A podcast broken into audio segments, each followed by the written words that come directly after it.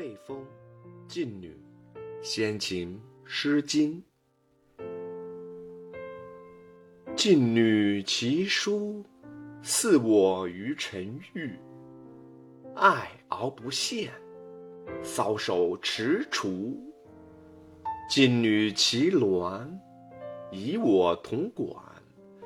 同管有为，乐仪如美。字幕归题，寻美且异。非如之为美，美人之矣。此诗是从男子一方来写的，但通过他对恋人外貌的赞美，对他待自己情谊之深的宣扬，也可见出未直接在诗中出现的那位女子的人物形象。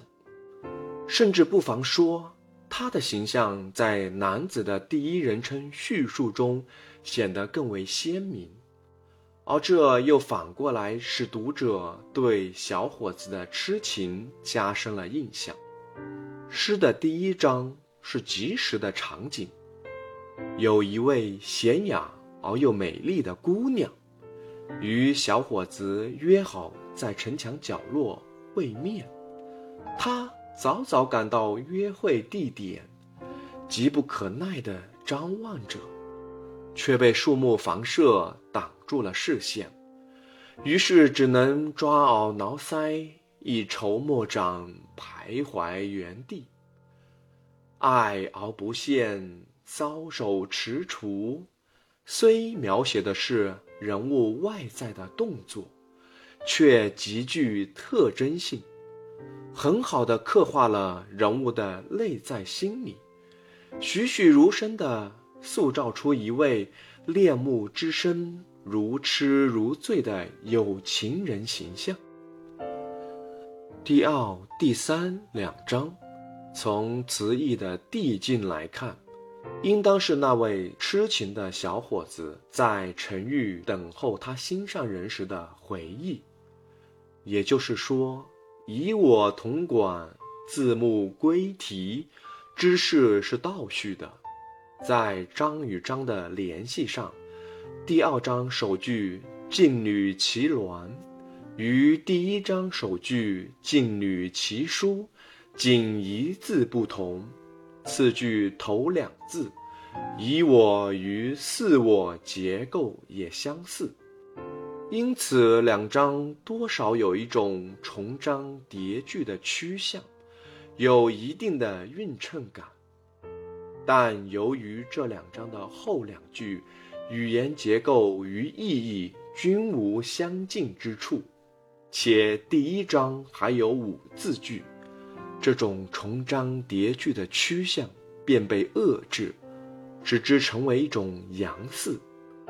这样的结构。代表了《诗经》中一种介于整齐的重章叠句体与互无重复的分章体之间的特殊类型，似乎反映出和乐歌词由简单到复杂的过渡历程。这两章生动地体现了诗人的写形写神之妙。照理说，铜管比乙草更贵重。但男主人公对受赠的铜管，只是说了句“铜管有为”，欣赏的是它鲜艳的色泽；而对受赠的普通乙草，却由衷的大赞，寻美且异，欣赏的不是其外观，而别有所感。原来乙草是他跋涉远处，亲手采来的。物微而意深，重的是情感的寄托表达；接受铜管，想到的是恋人红润的面容，那种悦怡，只是对外在美的欣赏；而接受乙草，感受到普通的小草也寻美且意，则是对他所传送的那种异乎寻常的真情的深切体验。那已经超越了对外表的迷恋，而进入了追求内心世界的协和的高层次的爱情境界。而出生的柔仪将会长成茂盛的草丛，也含有爱情将发展的象征意义。第三章结尾，非如之为美，美人之仪。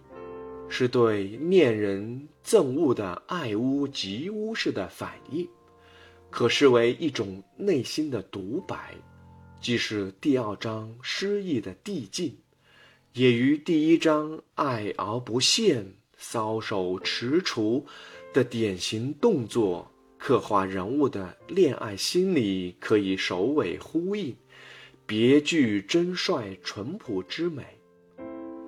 全诗以男子的口吻写幽妻密约的乐趣，语言浅显，形象生动，气氛欢快，情趣昂然。爱而不现，暗写少女活泼娇悍之态，搔首踟蹰，明诉男子心急如焚之状。月移如美，一语双关。赋予感情色彩，非女之为美，美人之仪，情意绵绵，刻画心理细腻入微，道出人与物的关系是从人与人的关系投射出来的真理。总的说，此诗以人人所能之言，道人人难表之情，自然生动，一片天籁。